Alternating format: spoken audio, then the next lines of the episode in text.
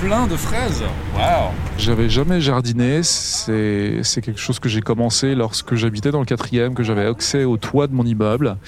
Et je me suis dit, euh, il faut que j'utilise cet espace. Et à partir de là, euh, bon bah il faut commencer à toucher la terre, à essayer de cultiver quelque chose. Et j'ai commencé d'apprendre vraiment sur le tas. Mais la première chose que j'ai fait, c'est vraiment le compostage, parce que je voulais réduire mes déchets. Euh, mais réduire ces déchets, c'est une chose. Après, il faut utiliser le résultat de, ce compost-là. Donc en fait, le compost et euh, cultiver des légumes, ça va de pair en fait, ça marche ensemble. C'est une sorte de cycle harmonieux, on pourrait dire. Et, euh, et, donc voilà, j'ai commencé comme ça. Euh, mon frère est maraîcher bio en fait en Charente. Donc je lui ai posé quelques questions.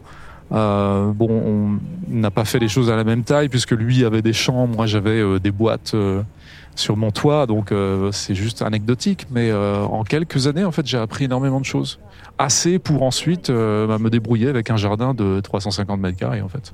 C'est joli, non? C'est sympa. Je suis Julien Chamarois, j'ai commencé, j'ai fondé en fait ce jardin euh, partagé ici dans le cinquième. On a environ 50 cm de terre et puis en dessous c'est le toit du gymnase et donc en dessous ce toit, eh bien en fait on a plusieurs mètres euh, de vide en dessous de nous et puis on a certainement des gens qui s'amusent à jouer au basket ou à un autre sport. Juste en dessous de nous en fait, ce qui est toujours difficile à, imaginer mais euh, c'est ce genre d'espace. Julien Chameroy a emmené depuis 2017 son quartier parisien dans l'aventure végétale et humaine d'un jardin partagé, planté sur un toit. Au milieu des carrés colorés de tomates et d'épinards, il nous raconte comment et surtout pourquoi.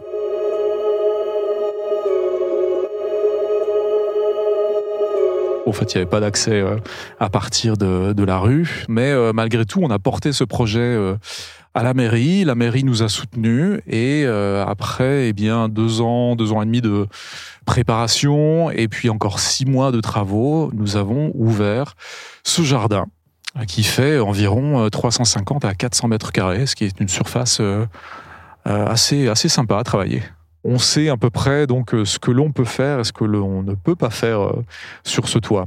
Donc 50 cm, c'est peu, ça a l'air peu, mais euh, en fait, ça suffit pour faire, pour faire tout. Parce que ici, on a fait déjà pousser presque tout, en fait. Donc juste 50 cm, ça suffit. Donc c'est pour ça que je me dis encore, en fait, en dehors de jardin partagé, euh, ne serait-ce qu'un mètre carré sur euh, même 40 cm, ça suffit à cultiver tout et n'importe quoi, même des céréales. On a fait du blé, on a fait du sorgho, le maïs, on le fait aussi presque chaque année. Donc euh, rien n'est impossible.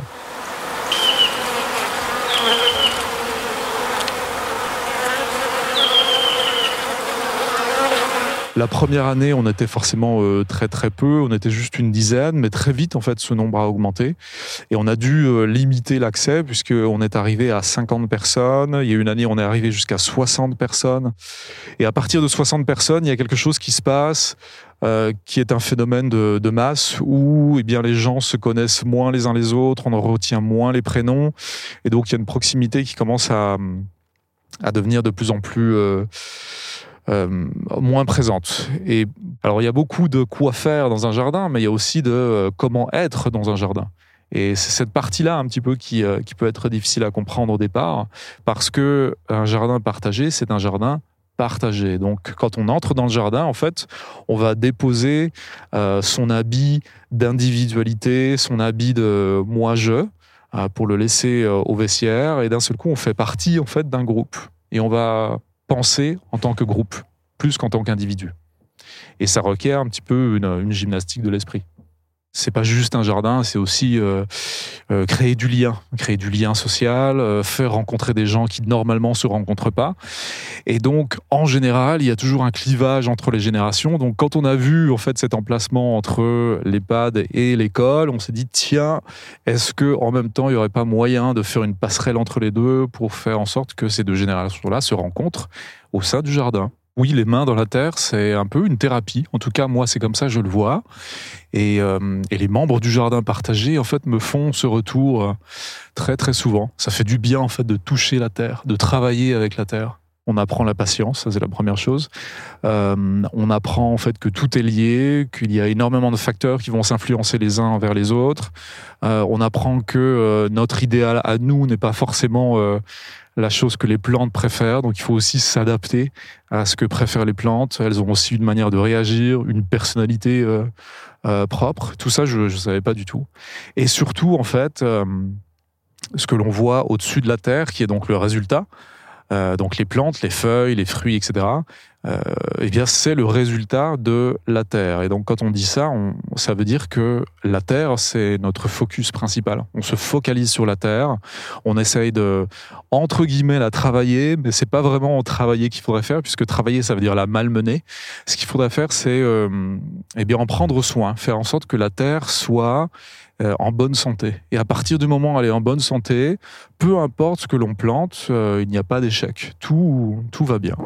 Et donc pour moi, ça, c'est le grand enseignement, en fait. Plus que les plantes elles-mêmes, c'est vraiment la terre sur laquelle euh, il faut se focaliser. Quand il n'y a pas assez de verre, que ce soit des feuilles ou des vers de terre, il faut se poser la question à, à savoir, eh bien, qu'est-ce qui se passe dans cette terre-là? Qu'est-ce que l'on n'a pas fait? Qu'est-ce que l'on doit faire? Il faut écouter la Terre, il faut se relier avec elle, et à partir du moment où vous êtes relié avec elle, tout le reste va bien. Donc c'est aussi important que ça. Comme on travaille avec la nature, on se rend compte des, mouvements de cette nature-là en fonction des saisons, en fonction euh, du climat. Donc on voit un peu les répercussions de fortes chaleurs, sécheresses, ou alors des fortes pluies, ou alors de la température qui baisse et qui reste basse. On voit tout de suite en fait euh, ce que cela donne. Et euh, je pense que ça peut être intéressant pour euh, des personnes de voir un petit peu euh, à quel point cette chaleur-là, donc nous on va se cacher dans un endroit qui est climatisé, mais quand on est une plante ou un animal, en fait on n'a pas d'endroit climatisé pour se cacher. Donc on va eh bien faire les frais de ce climat qui change et de ces températures qui montent ou qui descendent brutalement. On pourrait dire que c'est un microcosme du monde, ouais, tout à fait, puisque nous sommes reliés les uns aux autres. Il y a des échanges qui se font, euh, non seulement sur le niveau humain, mais aussi au niveau animal, puisqu'on a des oiseaux qui viennent et qui s'arrêtent ici, alors qu'avant, euh, ils n'avaient pas d'endroit pour s'arrêter. On a des insectes que l'on trouve ici qu'on ne trouvait pas avant. Donc, euh, il y a tout un réseau vivant qui se crée par rapport à ce jardin. Euh, qui ne fait que 350 à 400 mètres carrés, mais c'est quand même quelque chose. C'est un petit, euh, un petit oasis au milieu de la ville, euh, voilà, qui permet à chacun de se recharger en énergie vitale. Un matin, on a trouvé des oies qui étaient venues se reposer, tout simplement, trois oies. Donc on les a laissées, et puis à partir d'un moment, elles sont parties reprendre leur chemin.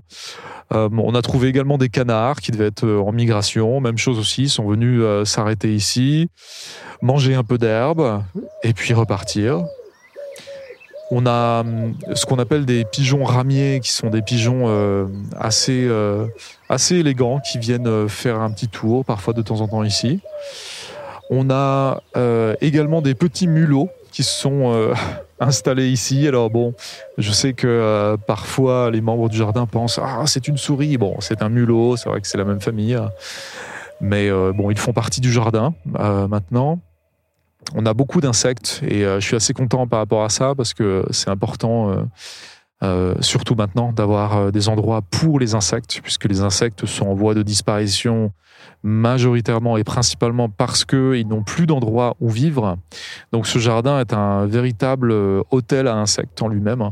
On n'a pas eu besoin en fait d'installer d'hôtel à insectes puisque euh, dans les moindres recoins, on a des insectes et ils sont présents. Et heureusement qu'ils sont présents puisque chacun a son rôle à jouer euh, ici. Donc on a toute cette, cette faune qui est présente avec cette flore qu'on a mis en place. Euh, et, c'est tout un concert en fait de, relations qui se passe entre tous et avec nous aussi. Donc c'est un vrai plaisir d'être là pour ça.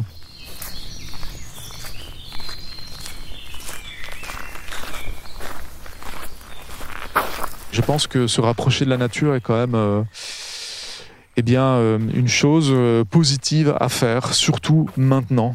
Et comme je l'ai dit tout à l'heure, en fait, il n'est pas nécessaire d'avoir un grand espace. On peut avoir un petit espace, même un mètre carré, deux mètres carrés. On peut cultiver cet endroit-là, on peut voilà créer un petit oasis à partir de rien du tout, mais cet oasis-là aura une portée qui est quand même qui est quand même importante dans sa dimension. Donc je pense que chacun a quand même le devoir de faire quelque chose maintenant. Même sur un rebord de fenêtre, on peut toujours faire quelque chose. Et c'est important de le faire.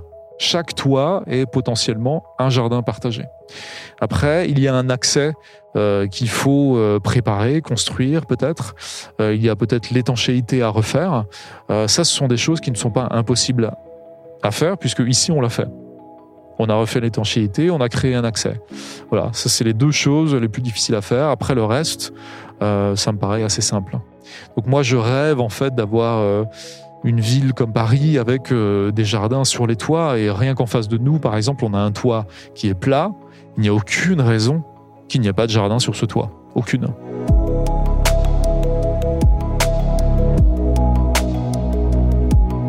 Planter, récolter, c'est vieux comme le monde, comme la société plutôt. Par nécessité physique et parfois philosophique, l'humain s'est construit au fil des millénaires avec ce geste et ça reste. Ça revient même. Je suis Michel Varnet. Vous écoutez Et moi, un podcast des échos. Avez-vous vu pousser les jardins partagés? Regardez bien. Dans tous les interstices de la ville, ils entrent dans les cours, montent sur les toits, couvrent des friches et contaminent même le pied des arbres. Est-ce pour se nourrir? Un peu, mais pas seulement. Comme l'a écrit Robert Louis Stevenson, l'important, ce n'est pas la destination, c'est le voyage. On peut faire confiance à l'auteur de L'île au trésor en matière d'aventure. Là, on va parler d'aventure urbaine. Et pareil, la finalité n'est pas tant dans l'assiette que dans le fait de faire pousser. Après, s'agissant de nouveautés urbaines, on hésite toujours un peu, au début, à le prendre au sérieux. Est-ce une mode ou un phénomène? J'ai appelé Anne Vidali, qui a fait une enquête dans les éco-weekends sur les jardins partagés, pour lui poser cette question. C'est un vrai phénomène. C'est assez difficile d'en donner l'ampleur. En faisant cette enquête, moi j'ai trouvé un chiffre qui me semble assez évocateur. En Île-de-France, le nombre de jardins collectifs, c'est-à-dire à la fois des jardins familiaux et des jardins partagés, a augmenté entre 2015 et 2019 de 30%. Voilà, donc ça donne vraiment une idée de l'ampleur que ça a pris. Par ailleurs, ce qu'on voit aussi dans un certain nombre de villes, comme euh, Paris, c'est que depuis quelques années, les municipalités ont mis en place des permis de végétaliser.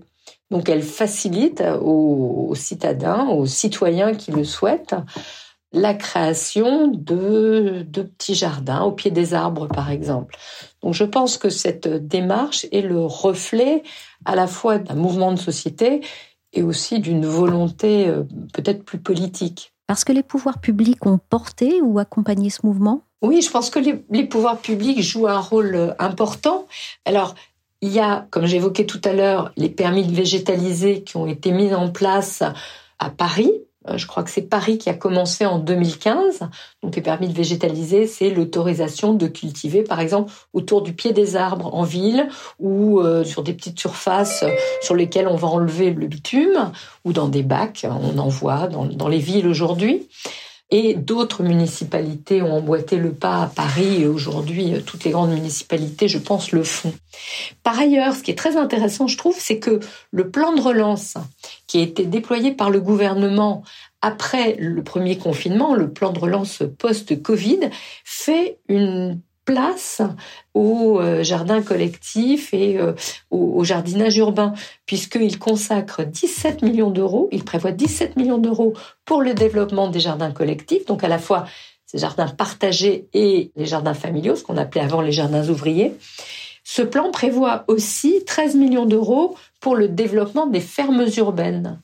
Donc, je pense que là, les pouvoirs publics ont senti qu'il se passait quelque chose et que c'était un mouvement qu'il était intéressant de soutenir financièrement aussi. Qui sont les gens qui rejoignent les jardins partagés?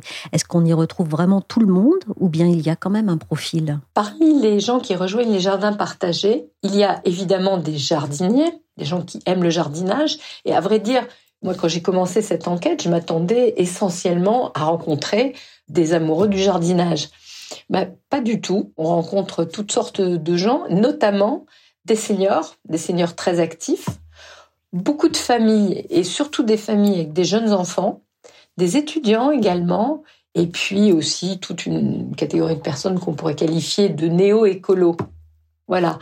Alors là, on parle de jardins partagés en ville. Donc c'est plutôt des catégories socioprofessionnelles supérieures, c'est vrai, et ça se voit notamment dans les associations, dans la composition des associations qui s'occupent de ces jardins. Qu'est-ce qui guide les gens vers ces jardins? Une envie forte et irrépressible de jardiner? Ça existe chez certains, mais d'autres ont des motivations qui sont extrêmement euh, différentes. Beaucoup, y compris d'ailleurs ceux qui viennent parce qu'ils ont envie de jardiner, cherchent aussi autre chose. Ils cherchent du lien social, ils cherchent de la convivialité, ce qui en ville n'est pas forcément euh, évident, et aussi une envie de prendre l'air, euh, tout simplement parfois, une envie euh, de découvrir une vie de quartier, voilà. Donc ça rejoint aussi le lien social, hein, l'envie de découvrir le quartier, l'envie de, mieux connaître euh, ses voisins et euh, donc de créer du lien. Ça c'est vraiment très très fort. Ce goût retrouvé du jardinage chez des populations urbaines qui, vous l'avez dit Anne, ne le font pas par nécessité pour se nourrir, est-ce que ça développe toute une filière? Est-ce que ça crée des besoins et des marchés? Il y a un marché qui se porte très bien, en tout cas, c'est le marché du jardinage. Alors là, on a des chiffres. Le marché du jardinage, entre 2019 et 2021, a augmenté de 25%. C'est une forte progression. Alors c'est vrai que quand on dit jardinage, le jardinage, c'est aussi bien le jardinage en ville, hein, quel que soit le type de jardinage urbain, mais euh, c'est aussi euh, en périphérie, à la campagne, etc. Donc c'est un chiffre très large, mais quand même qui donne une idée du phénomène, je pense. Par ailleurs, ce qu'on observe aussi, c'est que les géants du jardinage, les grandes jardineries, ouvrent des surfaces de vente en ville. C'est le cas de Truffaut, qui a ouvert un magasin à la Bastille, donc en plein centre euh, parisien, en juillet 2020. Et auparavant, euh, Truffaut avait ouvert euh, trois magasins en ville, trois magasins urbains à Boulogne-Billancourt, dans les Hauts-de-Seine, à Toulouse et à Bordeaux. Donc je pense que cette implantation dans les cœurs de ville est aussi révélatrice de la création, du développement, de l'émergence d'un marché. Alors Anne, on a l'impression d'un mouvement qui met tout le monde d'accord parce que ça crée des opportunités de marché plutôt verts et des moyens de se nourrir plutôt mieux. Ça a presque l'air d'un conte de fées urbain. Est-ce que c'est bien le cas? Alors, c'est très bien sur le papier, l'idée est très belle. En pratique, c'est un peu plus compliqué.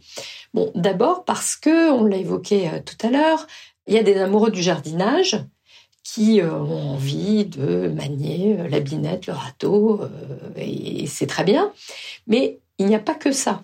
Et sur le moyen long terme, il peut y avoir, et on le voit souvent, bah, des conflits qui émergent entre euh, ceux qui s'occupent du jardin et ceux qui s'en occupent moins, parce que un jardin, il faut s'en occuper, il faut s'en occuper tous les jours, toutes les semaines, euh, bon, moins en hiver qu'au printemps ou en été, mais ça demande énormément de travail, ça demande un engagement de long terme. Et tout le monde n'a pas forcément envie euh, de mettre euh, toutes les semaines les mains dans la terre. Donc déjà ça, ça peut être source de, friction. Ensuite, tout le monde n'a pas la même conception non plus du jardinage, euh, de ce qu'il faut faire dans un jardin, de ce qu'on va planter ou de l'entretien qu'on y réalise. Et moi, il y a deux exemples qu'on m'a racontés et qui m'ont beaucoup frappé. C'est par exemple les mauvaises herbes. Alors les mauvaises herbes, moi dans mon jardin, je les arrache. Mais alors, les gens qui sont très écolos sont opposés à l'arrachage des mauvaises herbes. D'abord, ils les appellent pas mauvaises herbes, ils les appellent les adventices. Et dans certains cas, ce qu'ils souhaitent et ce qu'ils demandent, c'est qu'on ne les arrache pas, mais qu'on les piétine. Alors ça, évidemment, c'est pas non plus euh, gage de la meilleure entente possible dans ces jardins. Et le deuxième cas dont je me souviens, dans un jardin partagé à Grenoble. Il y a un arbre qui avait poussé euh, et qui gênait, euh, je crois que je sais plus ce que c'était comme arbre, mais il gênait la croissance d'un abricotier et d'un mirabellier, donc deux arbres fruitiers qui avaient été plantés par le jardinier dans le jardin. Le conseil d'administration de ce jardin a décidé d'arracher euh, cet arbre euh, qui empêchait les deux autres de pousser correctement. Et euh, ça a été matière à, prise de bec au sein du conseil d'administration parce que certains y étaient formellement opposés. Bon, voilà, c'est pas très très grave, mais ça veut dire que ça se passe pas toujours très bien. Puis, en fait, ce qu'on voit dans tous ces jardins, c'est que, au bout du compte, même s'ils réunissent une centaine de personnes, voire davantage. En fait, ce qui les fait vivre, c'est un petit groupe de personnes qui est vraiment à l'origine du projet, qui le gère et puis euh, qui s'occupe de l'entretien, qui s'occupe de l'organisation du travail et qui s'occupe vraiment de, de, faire vivre le jardin. C'était un petit jardin qui sentait bon le métropolitain, qui sentait bon le bassin parisien. C'était un petit jardin avec un rouge-gorge dans son sapin. Sous les pavés, les jardins, pourrait-on dire, et il suffirait de les soulever, pourrait-on penser. Mais pourquoi le ferait-on? Et jusqu'où peut-on aller dans la végétalisation des villes où les gens affluent et où la place manque toujours et toujours plus? À l'ère de l'explosion urbaine, nous serons bientôt la moitié de l'humanité à vivre en ville, avec déjà des mastodontes comme Tokyo et ses presque 43 millions d'habitants, ou le Caire qui dépasse les 24 millions d'âmes. Du top 100 des villes les plus peuplées, dont les chiffres donnent le vertige, Paris est absente. La liste s'arrête à 5 millions d'habitants, avec Dubaï. Autant dire que nous n'avons encore rien vu. Alors ce mouvement vers le vivant et le végétal sur des confettis de sol ou des dalles de béton, est-ce que ça dirait quelque chose de nous?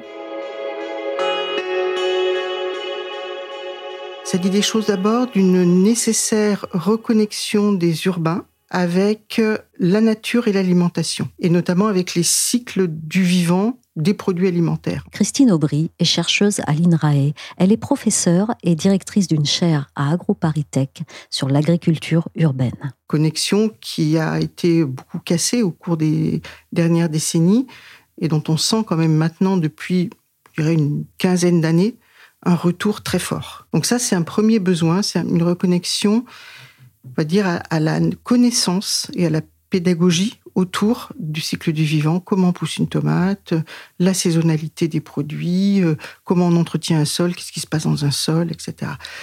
Le deuxième besoin, c'est un besoin plus alimentaire, alors pas forcément que quantitatif.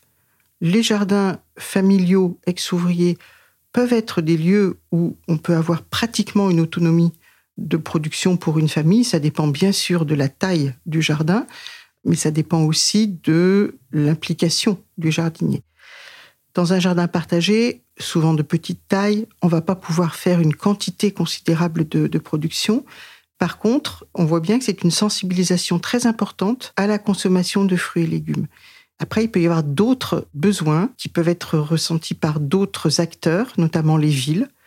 Les collectivités en tant que telles peuvent avoir besoin quelque part de ces jardins euh, familiaux ou partagés par rapport à leur trame verte et au maintien de la biodiversité dans les villes.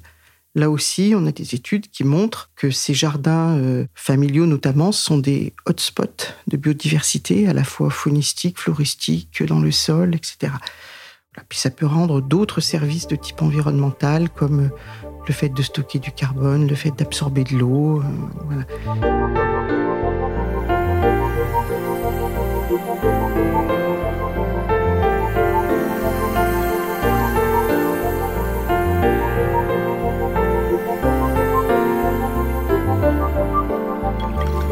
Est-ce qu'on mesure ce que ça représente déjà en termes de surface, mais aussi en ressources et en valorisation des espaces urbains? L'inventaire est difficile à faire, hein, mais euh, par exemple en Ile-de-France, on a euh, un inventaire relativement récent qui date de 2019, qu'il faudrait actualiser parce que les choses ont certainement beaucoup changé. Et en 2019, il y avait à peu près un peu plus de 1300 sites de jardins partagés familiaux en Ile-de-France et à peu près 1000 hectares. Pour vous donner un ordre de grandeur, en maraîchage professionnel diversifié en Ile-de-France, il resterait environ 3500 hectares. Bon, bien sûr, c'est pas les mêmes formes, on n'est pas dans le professionnel, mais on est dans des ordres de grandeur qui sont un peu comparables. On n'est pas du tout sur des micro-phénomènes. on est sur des phénomènes qui sont importants. En termes de ressources, je dirais que la première ressource qu'il valorise, c'est le foncier. Soit le foncier au sol, c'est une valorisation qui peut être d'ailleurs en compétition avec d'autres valorisations possibles, hein, et qui sont parfois, que ce soit les microfermes ou les jardins, souhaités par les collectivités dans des formes d'urbanisme transitoire, c'est-à-dire d'occupation d'un endroit en attendant un programme futur de construction ou autre, et pendant, euh, souvent d'ailleurs de plus en plus 5 à 10 ans, hein, on a une utilisation de cet espace, de ce foncier, ce qui évite d'avoir des usages asociaux de ces endroits. Ça peut aussi utiliser donc des fonciers sur les toits, sur certains des toits, parce qu'il faut quand même un certain nombre de spécificités techniques euh, pour que ça puisse fonctionner. Et ça aussi, c'est intéressant, parce que finalement, cette cinquième façade qui est le toit n'est pas toujours utilisée. Et elle peut l'être, dans certains cas, de manière intéressante. Ensuite, en termes de ressources, on peut dire aussi que ces formes d'agriculture urbaine, microfermes ou jardin, sont souvent intéressantes aussi parce qu'elles peuvent valoriser assez directement des déchets organiques de la ville en particulier, bon, en faisant du compost. On voit très souvent dans les jardins familiaux partagés, ou de pieds d'immeubles ou dans les micro-fermes, la coexistence bah, de la culture, mais aussi de la récupération du compostage domestique ou en petits groupes. Et ça, c'est relativement intéressant. Alors, ça ne porte pas forcément sur de grandes quantités là aussi, mais sur un plan pédagogique, c'est vraiment très intéressant. Ça amène vraiment les urbains qui participent à ces opérations-là d'une part à se rendre compte de ce qu'ils consomment et de ce qu'ils jettent, et puis à revaloriser ce qu'ils jettent, en termes organiques bien sûr, hein, les épluchures et tout ça. En termes de valorisation, alors clairement, comme on l'a dit tout à l'heure, sur le plan alimentaire et donc économique pour les familles, euh, notamment dans les jardins, les choses sont extrêmement variables. Mais dans les faits, on a pu montrer que, on va dire en moyenne, dans un jardin familial, une famille de quatre personnes qui a une parcelle moyenne de 200 mètres carrés environ, peut arriver, bien sûr en y mettant le temps, à économiser environ 1500 euros par an sur sa consommation euh, alimentaire, bien sûr à partir essentiellement des fruits et légumes. Donc c'est quand même pas négligeable, surtout par les temps qui courent.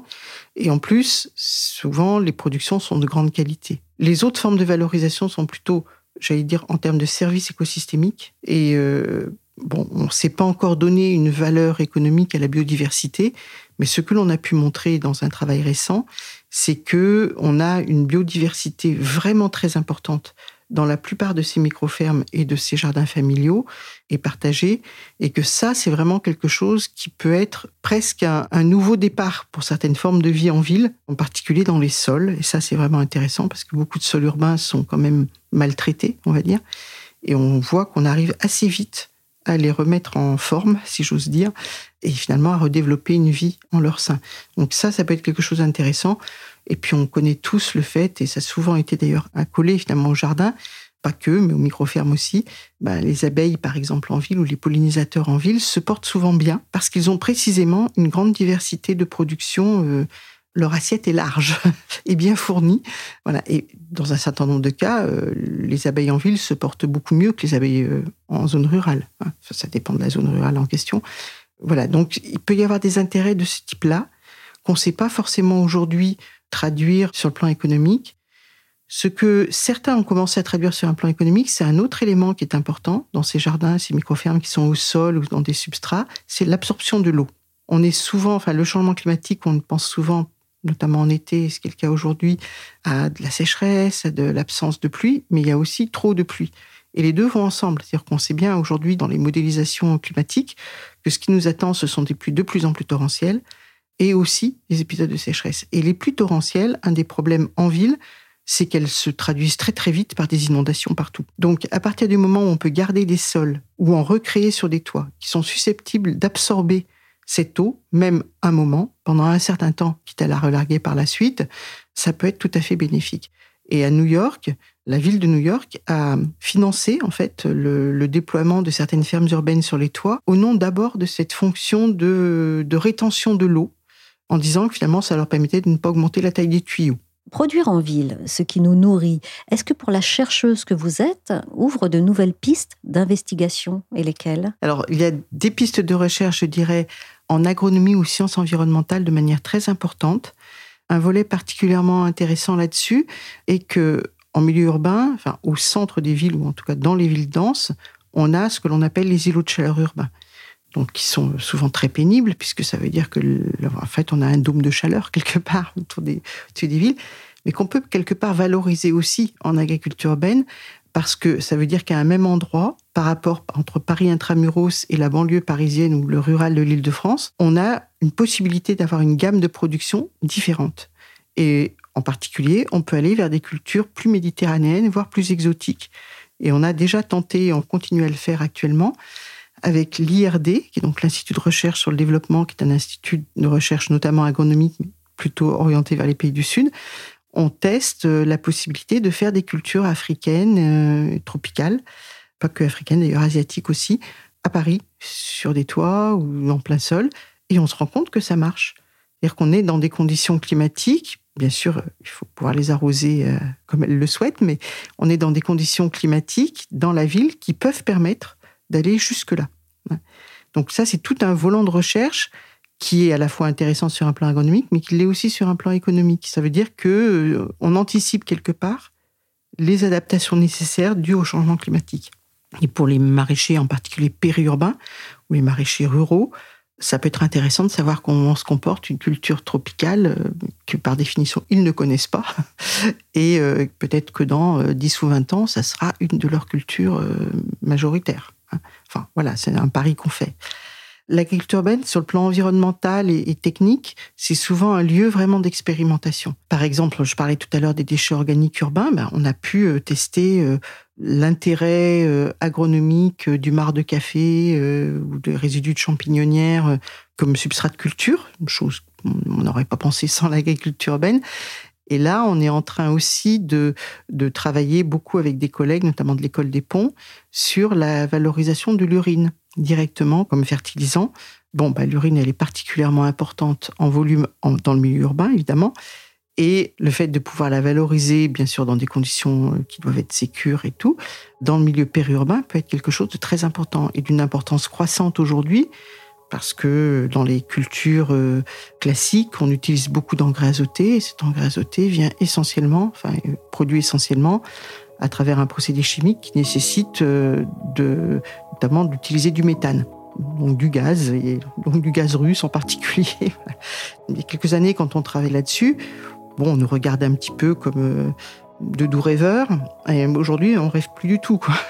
On est vraiment dans la, dans la nécessité euh, de travailler là-dessus. Et c'est vrai que la culture urbaine et périurbaine nous permet de travailler sur ces, sur ces aspects-là. Merci à Julien Chameroy, le fondateur du jardin partagé Le Nid de l'Ortolan, bulle verte et féconde, gagnée sur la minéralité du centre de Paris. Merci à Christine Aubry, chercheuse et connaisseuse des secrets de l'agriculture urbaine. Et merci à Anne Vidali, dont vous pouvez retrouver la passionnante enquête sur les jardins partagés dans les échos week-end. Le podcast et moi est terminé pour aujourd'hui. Il a été réalisé par Willy Gann. On se retrouve dans le prochain pour un nouveau sujet. En attendant, vous pouvez nous écouter, nous réécouter et nous partager sur toutes les plateformes de podcast et de streaming comme Apple Podcast, Podcast Addict, Castbox ou encore Deezer, Spotify et Amazon Music. Abonnez-vous pour ne manquer aucun épisode.